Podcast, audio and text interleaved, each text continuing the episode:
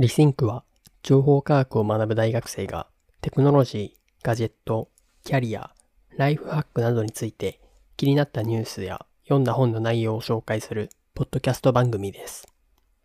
音声日記を毎日配信中、たまにゲストを呼びます。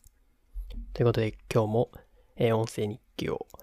えー投稿していきたいと思います。で今日は大学の授業が4コマ分あったので、それを受けて、今現在は6時過ぎなのですが、今に至るまで大学の課題に取り組んでいました。で、まあ、大学の授業といっても実は大学院の授業を今は履修していて、今僕は大学4年生なんですけど、まあ、大学院の授業を受ける権利を得ることができたということで、まあ、このまま大学院に進学する予定でありますので、大学院の授業を専攻して履修することができているといった形です。で、大学院の授業は、まあ難しいのかなっていうことを思っていたりもしたんですけど、まあ特に学部生の時の授業と比較して特段難しくなるということはないの、ないなっていうふうに思っているんですけど、えー今日受けた授業の中で、すべて英語で、えー教授が講義を進めるというものがあって、まあこういった、そういった形で留学生とかも大学院になると多くなるということなのかなというふうに思うんですけど、まあ、日本人向けの学生に対しても英語で授業するということに、え重きを置いているみたいで、えすべて英語で数学の授業を受けました。まあ、今まで数学の授業は多く人生の中で履修してきましたが、英語で行われたものはほとんどなくて、まあ、ですので、まあ、新鮮な気持ちで授業を受けることができています。はい。で、今日は何について話そうかなっていうことをちょっと思ったりしたんですけど、まあ、自分が読んだ本の中から、えー気に、えー紹介したいと思ったトピックをまた、えー話したいと思います。で、今日取り上げる本は、2025年を制覇する破壊的企業という本です。で、この本は、まあ、そのタイトルの通り、えー数年後にはどういった企業が、まあ、この世界というものを席巻していくのかということを説明してくれている本になっていて、具体的に11社が挙げられています。で、これを軽く紹介すると、まず、えー11社のうち4社が GAFA ですね。Google、Amazon、Facebook、Apple。はい、そして、5つ目に Microsoft。はい。えー、そしてテスラ、Netflix。で、ここまでは自分もこの本を読む前までは、まあ知っていた企業だったんですけど、えーここから紹介する4つは、この本を通してより深く知ることができたなっていう企業です。で、まず、Shopify です。そして、ロビンフット。えーそして、Impossible Foods。そして最後に、クラウドストライクです。で、それぞれの企業については、まあ、今回は深掘りはしないんですけど、えーまあ、今現在も、テスラなどは世界中で注目をされていますが、えーインポッシブルフーズであったり、ロビンフットであったりは、えーアメリカなどで中心に注目されている企業になっていて、将来的には、まあ、日本でもどんどんと知名度が上がっていくのではないかなというふうに思っています。えーということで、まあ、今後要チェックということで、この本の中に、えー書いてあったことを一つ紹介したいなと思っているのが、その2025年に、え個人はどのようなスキルを持つべきか、持っておくべきかということです。まあ、以上挙げたような企業が様々な業界で、まあ、業界をリードする存在になっていくというふうに思われて、思われますが、まあ、そういった業界の中で個人はどういうふうな立ち回りをしてばしていけばいいのか、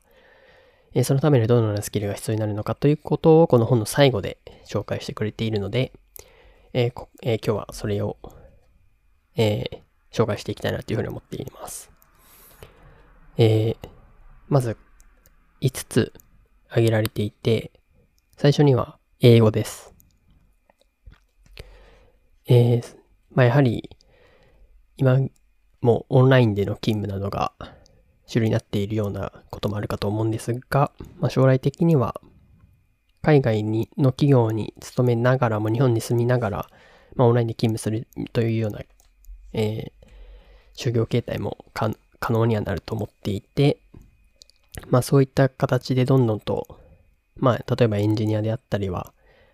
国際的に活躍の場を広げることができる機会というものが増えていくことがあるのかなというふうに思っていて、自分自身も将来的に海外で働くということにはとても関心があるので、まあ英語は大学のうちにもどんどんと自分で勉強していければなっていうふうに思っています。そして二つ目に、ファイナンスのスキルです。で、具体的には会計、経済学、マクロ経済学、ポートフォリオ理論、分散投資の手法、株式の動向、時価総額の理論、利益とは、などなどいろいろとま細かく、えー、身につけておく、まあ、理解を深めておくべき内容が挙げられているんですけど、まあ、自分も最近仮想通貨などには関心を持っていたりして、それにから発生していろいろと株の動きなども関心を示す、関心を持つようになってきているので、まあ、今後も、まあ、独学という形であって、ファイナンスについての知識を広げていければなっていうふうに思っています。そして3つ目に、データサイエンスです。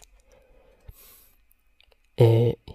今であればディープラーニングの意味であったり、ディープラーニングがあれば何ができるのか、逆に何ができないのかといったことを、まあそういったことを理解しておくことが一般の方でも求められるということが挙げられています。えー、自分はデータサイエンスについて、データサイエンスに非常に関心があって、コンピューターサイエンスを専攻してるんですけど、え特に、まあ、データに関しての研究であったりをやっていきたいなというふうに思っていて、現に卒業研究でもそういったことをテーマに研究を行っていたりします。で、インターンシップ先でもデータアナリスト、まあ、データサイエンティストみたいな形で仕事をしているので、まあ、将来的にはそういったキャリアを築いていきたいなというふうに思っているんですけど、えー、まあ、自分はそういった面ではデータサイエンスに関してのプロフェッショナルになりたいなっていうことを考えているわけですけど、まあ、一般の方々でもある程度のデータサイエンスに関する知識は身につけておくべきだということをこの本では、えー、話していますね。えそして、4つ目に、プログラミングです。で、これは、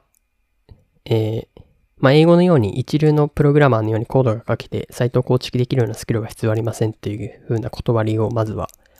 この本では書いてあるんですけど、まあ、そもそもいろいろなソフトウェアのシステムというのが社内の中では動いていると思うんですけど、そういったものがどういうような仕組みのコードで動いているのか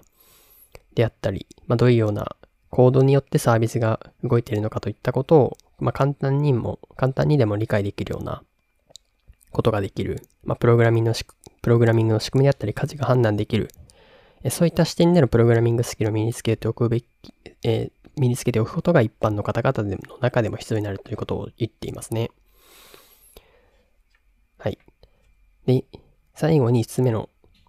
スキルは、ビジネスモデルが読めるというものです。私たちの身の回りでよく使われているサービスがどのような構造になっていて、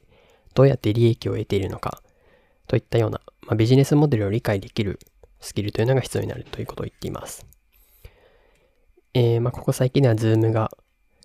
えー、世界中で利用されているもと思うんですけど、なぜ Zoom がここまで飛躍的に成長できているのかであったり、または EC サイトで業界ナンバーワンの実績のある Amazon がなぜ他の競合他社と比較して、え世界中を巻き込んだ大企業になっているのかであったりだとか、まあそういった形でどんどんとビジネス界隈で話題となっている情報をキャッチアップして、さらにもう一歩深掘りして、ビジネスの内容をしっかりと読みて読み解いておくということが重要になるというふうに、えー、この本には書いてあります。で、さらに踏み込んでミクロ経済のことが分かり、情報の非対称性であるとか、ナッジといった行動経済学までに精通しているとより良いということを言っていますね。で自分は割とその、特にテクノロジーのに関する記事などは海外のものをよく読むようにしていて、というのも、まあ、一時情報っていうのは割と英語で書かれていることが多い多いと思っていて、まあ、そういったものが翻訳されて日本の記事になって、それが、ま広く読まれるというような形だったというふうに思っているんですけど、やはり、一時情報にアクセスしてそれを読み解けるかということは、まあ、情報をいち早くキャッチアップする上では大事だなっていうふうに思っていたりするので、毎日、えー、意識的に英語の記事を読むように習慣を、えー、作っています。まあそういった中で、まあ、単にテクノロジーに関する技術的な話だけではなくて、まあその背後にはどういうようなビジネスモデルがあって、それに基づいてそういったテクノロジーが開発されているのかといったことも合わせて読み解く力があるとより良いということなので、まあ、最近自分はビジネス本をとてもえー、よく読んでいて、まあ、ようやく自分もある程度の知識は身についてきてるのかなっていうふうに思っているんですけど、まあ、今後もそういったことを継続して行っていければなっていうふうに思っています。はい。で、以上、5つのスキルを、えー、紹介しました。まず1つに英語。2つ目にファイナンス。3つ目にデータサイエンス。4つ目にプログラミング。そして最後にビジネス読め、ビジネスモデルが読めるといったスキルです。で、この5つのスキルはあくまで現在から、まあ、数年後、5年後ぐらいまでに必要になるっていうふうに思われているスキルで、まあ、そのため、まあ、2025年より先の未来では別のスキルが必要になってくることも十分ありますということを、まあ、当然ながら、筆者の方も考えていらっしゃっています。まあ、ですので、まあ、